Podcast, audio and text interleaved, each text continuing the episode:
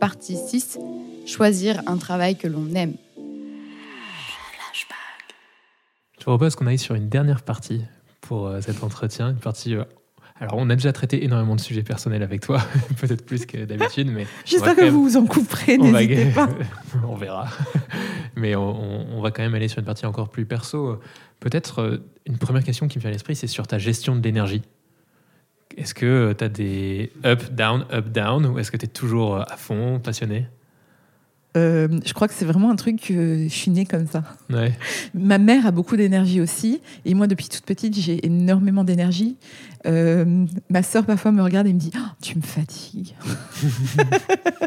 et euh, euh, moi je crois que l'énergie c'est un peu notre bien le plus précieux en fait dans la vie, Euh, et, et il faut le cultiver, il faut le garder. Alors évidemment il faut bien manger, faire du sport et tout ça pour se garder en forme. Mais je pense que l'énergie c'est what comes around goes around. Tu donnes beaucoup d'énergie donc tu en reçois beaucoup et euh, à travers une conversation, à travers une relation de travail, de couple ou quoi. Et, euh, et, et ça, ça se cultive et ça se garde comme une petite flamme comme ça. Il faut pas qu'elle s'éteigne. J'ai pas de down. Ou alors ça m'arrive euh, peut-être une fois par an euh, lors d'une soirée, quoi. Mais non, c'est constant. Et en fait, je crois que c'est le degré d'intensité que tu mets dans quelque chose, que ce soit ton job, que ce soit une rencontre ou une conversation. Pour moi, tout est source de révélation potentielle, quoi.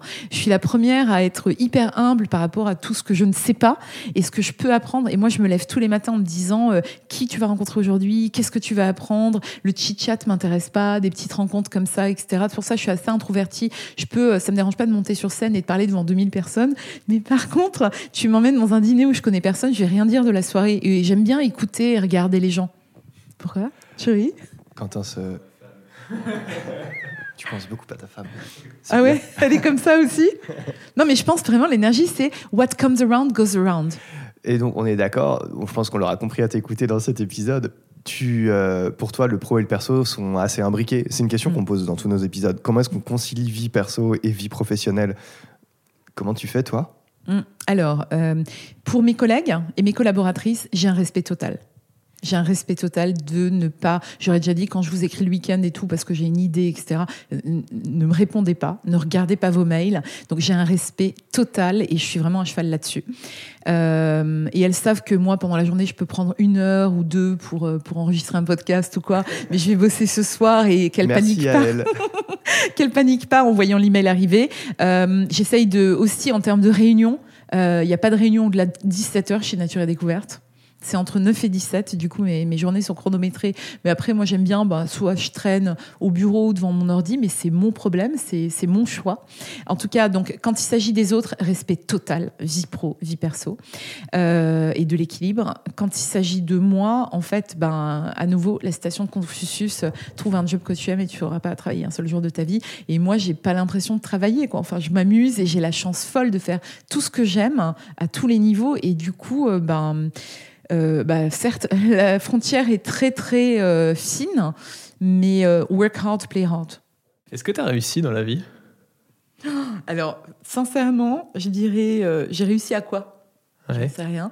Euh, ce que je sais, alors non, je pense pas, parce que je pense que la vie, c'est pas un aboutissement et il n'y a pas une fin. Euh, c'est plus un cheminement. Euh, ce que je sais, c'est que moi, je me rappelle, et aujourd'hui, le fait d'être prof dans mon ancienne école et tout, ça me fait voir pas mal de choses en miroir. À leur âge, et je leur dis à mes étudiants, j'avais zéro confiance en moi, zéro ambition. Je ne savais pas du tout ce que je voulais faire. On fait semblant, on fait des stages à droite à gauche, mais en fait, on ne sait pas. Et c'est normal. Et c'est OK. Et ça, il faut leur dire plus souvent. Parce qu'en voyant les adultes, ils ont l'impression que tout le monde, everybody knows what they're doing. Pas du tout, mais pas du tout. Et c'est important. Et moi, je leur dis, hein, et je leur dis, je sais pas du tout où je serai dans 5 ou dans 10 ans. Mais en tout cas, ce que je sais, moi, je crois beaucoup à la valeur travail. Alors, je viens d'un milieu euh, modeste, en fin fond de la Lorraine, etc. Et j'ai grandi avec des parents qui nous ont inculqué les valeurs du travail. hein. et euh, qui nous disaient, si tu travailles bien à l'école, tu pourras faire ce que tu veux. Moi, mon rêve, c'était d'être Ils faisaient libre. quoi tes parents? Alors mon père, il était chimiste hein, et puis il a travaillé en usine, etc. pour euh, Solac qui est devenu Ouais. ArcelorMittal. Ouais. Et maman, elle était ma mère au foyer. Mes parents n'ont pas le bac. Tous les deux n'ont pas le bac, ils ont repris leurs études après. Euh, maman était mère au foyer parce qu'on était quatre, moi j'étais l'aînée, et, euh, et, euh, et après elle a repris ses études et elle a fait un CAPER, qui est comme un CAPES mais d'études religieuses. Et elle travaille pour l'Église, puisque le Concordat, bon, ça nous amène trop loin, mais le Concordat 1801 n'a pas été aboli en Alsace-Moselle, et du Ah coup oui. elle travaille pour l'Église, et en fait elle est détachée pour la pastorale des migrants, et ça fait une quinzaine d'années maintenant qu'elle aide des migrants, peu importe leur religion, d'ailleurs la plupart sont musulmans, euh, bosniaques, etc., euh, à s'intégrer, elle donne des cours de français, langue étrangère, mes parents ont toujours été dans l'humanitaire, ils avaient monté la branche locale du CCFD, ils ont toujours fait beaucoup de choses euh, de leur temps euh, libre euh, gratuitement. Donc voilà, donc j'ai grandi un peu là-dedans. Mais attends, pour revenir à. Ouais, est-ce que j'ai réussi? En fait, moi, je vois vraiment la vie comme un chemin. Je sais pas du tout où il m'emmène, mais ce qui est important, et pour moi, la valeur travail est hyper importante. Et ça, j'arrête pas de le dire à mes étudiants parce que parfois, j'ai l'impression que les jeunes, ils veulent tout sans rien. En fait, Euh, ils veulent tout pour rien. Et, je leur dis non, non, mais il faut bosser là. Et euh, je sais pas où je serai dans 5 ou 10 ans, mais j'ai l'impression d'avoir travaillé pour euh, faire des fondations solides, avoir posé des pierres, des briques. et j'y connais rien en architecture, donc je vais m'arrêter là. Mais et je sais pas ce que je suis en train de construire, c'est une maison, une cathédrale ou une pierre tombale. Mais en gros, au moins, je sais que j'y vais et je sais toujours pas ce que je ferai plus tard quand je serai grande. Mais par rapport à mes angoisses et mes nuits d'angoisse, parce que, et je le dis parce que ça fera peut-être du bien aux étudiants de l'entendre, euh, j'étais hyper angoissée étant étudiante et je me disais, mais moi je me voyais déjà avec un caddie ou pont neuf parfois, Mhm. euh, euh, si je ratais mon concours, si je ratais je sais pas quoi. Et, et aujourd'hui, au moins, je sais que ben, peu importe euh, ce que je ferai, je sais que je suis capable d'apprendre. J'ai les compétences pour apprendre et pour arriver là où je veux arriver. Et je sais pas exactement, alors j'ai une petite idée quand même, hein, mais je crois que la vie, elle est faite de- de- d'opportunités, de, conversations, de- d'orientations, de, vents différents et qu'il faut explorer en fait. Et, euh, et j'aime bien me dire que toute ma vie, je serai sur ce chemin-là.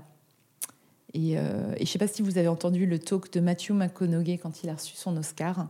Alors l'acteur, euh, je connais pas trop, mais en tout cas son talk quand il a reçu son Oscar, il a raconté que quand il était petit, quelqu'un lui a dit mais tu veux être qui dans 10 ans Euh, Non, qui est-ce que tu admires? Et il dit ben c'est moi dans 10 ans. Ok, dix ans plus tard, la personne lui demande alors, ça y est, tu es la personne que tu admires? Il dit non, non, c'est moi dans dix ans, etc., etc. Et après, il dit, en fait, je serai jamais cette personne, mais j'ai quelqu'un à, euh, à, aspirer à devenir, en fait. Et je pense que je vois plutôt la vie comme ça. Donc, réussite, euh, euh, non. Pour moi, ce qui est important, peut-être au-delà de la réussite sociale, financière, etc., c'est réussir à, à, à devenir qui on est vraiment. Et je crois vraiment que la vie, alors au-delà des trucs de l'enfance, on va pas tomber dans la psychothérapie, mais c'est de devenir qui on est. Euh, mon, premier cours euh, chaque semestre à mes étudiants, je leur écris en gros sur le tableau euh, ce qu'on te reproche, cultive-le, c'est toi. C'est une citation de Jean Cocteau. Et je leur dis capitalisez sur qui vous êtes, essayez de vous rappeler qu'est-ce que vous vouliez faire quand vous étiez petit. Si tu étais rêveur, tu aimais bien regarder les nuages, tu adoré la lecture, etc. Et capitalise là-dessus parce que ça en dit énormément sur toi. Et moi, j'ai vraiment l'impression d'être la même petite fille. Et la semaine dernière, maman m'a envoyé un poème sur WhatsApp qui date de 1986 que j'ai écrit quand j'avais 7-8 ans. Et, euh, et, en fait, franchement, j'avais envie de pleurer parce que j'ai l'impression que c'est, je suis toujours la même personne. C'est dingue. Je disais, je veux monter sur la tour Eiffel et crier que c'est beau, la vie. Est-ce que tu le fais Il est touchant de naïveté. si vous voulez, je pourrais vous l'envoyer. et après, bon, je vais aller dans les étoiles et sur Mars et sur Mercure. Mais... Et donc, est-ce qu'on te retrouve sur la Tour Eiffel dans quelques heures en train de crier? euh, bah, Pas en ce moment. Pas en ce moment, ouais. Mais j'ai déjà fait un talk sur l'art de la conversation Hmm. euh, au premier étage de la Tour Eiffel. C'est dingue. hein. Ouais, je suis en train de faire le lien, tu vois. Genre, il y a trois ans. Ouais. Mais, en fait, non, j'ai pas réussi parce que pour moi, ça veut rien dire la réussite. C'est juste réussir à être soi, en fait, et à, et à tracer son chemin, quoi. Voilà. Eh ben, merci beaucoup, Fanny. Toi, hein. Merci beaucoup. Flashback est une série conçue par Intuiti, présentée par Quentin Franck et Jean-Michel Onillon et produite par Christopher Bénévent et Lucille Dubé. Si vous avez aimé cet épisode, n'hésitez pas à nous soutenir par des étoiles sur votre plateforme d'écoute Apple Podcast ou Spotify par exemple. Et enfin, pour nous écrire, rendez-vous sur les supports de l'agence Intuiti, sur notre média Décrypte, toujours avec 3i, et sur nos pages LinkedIn. À bientôt!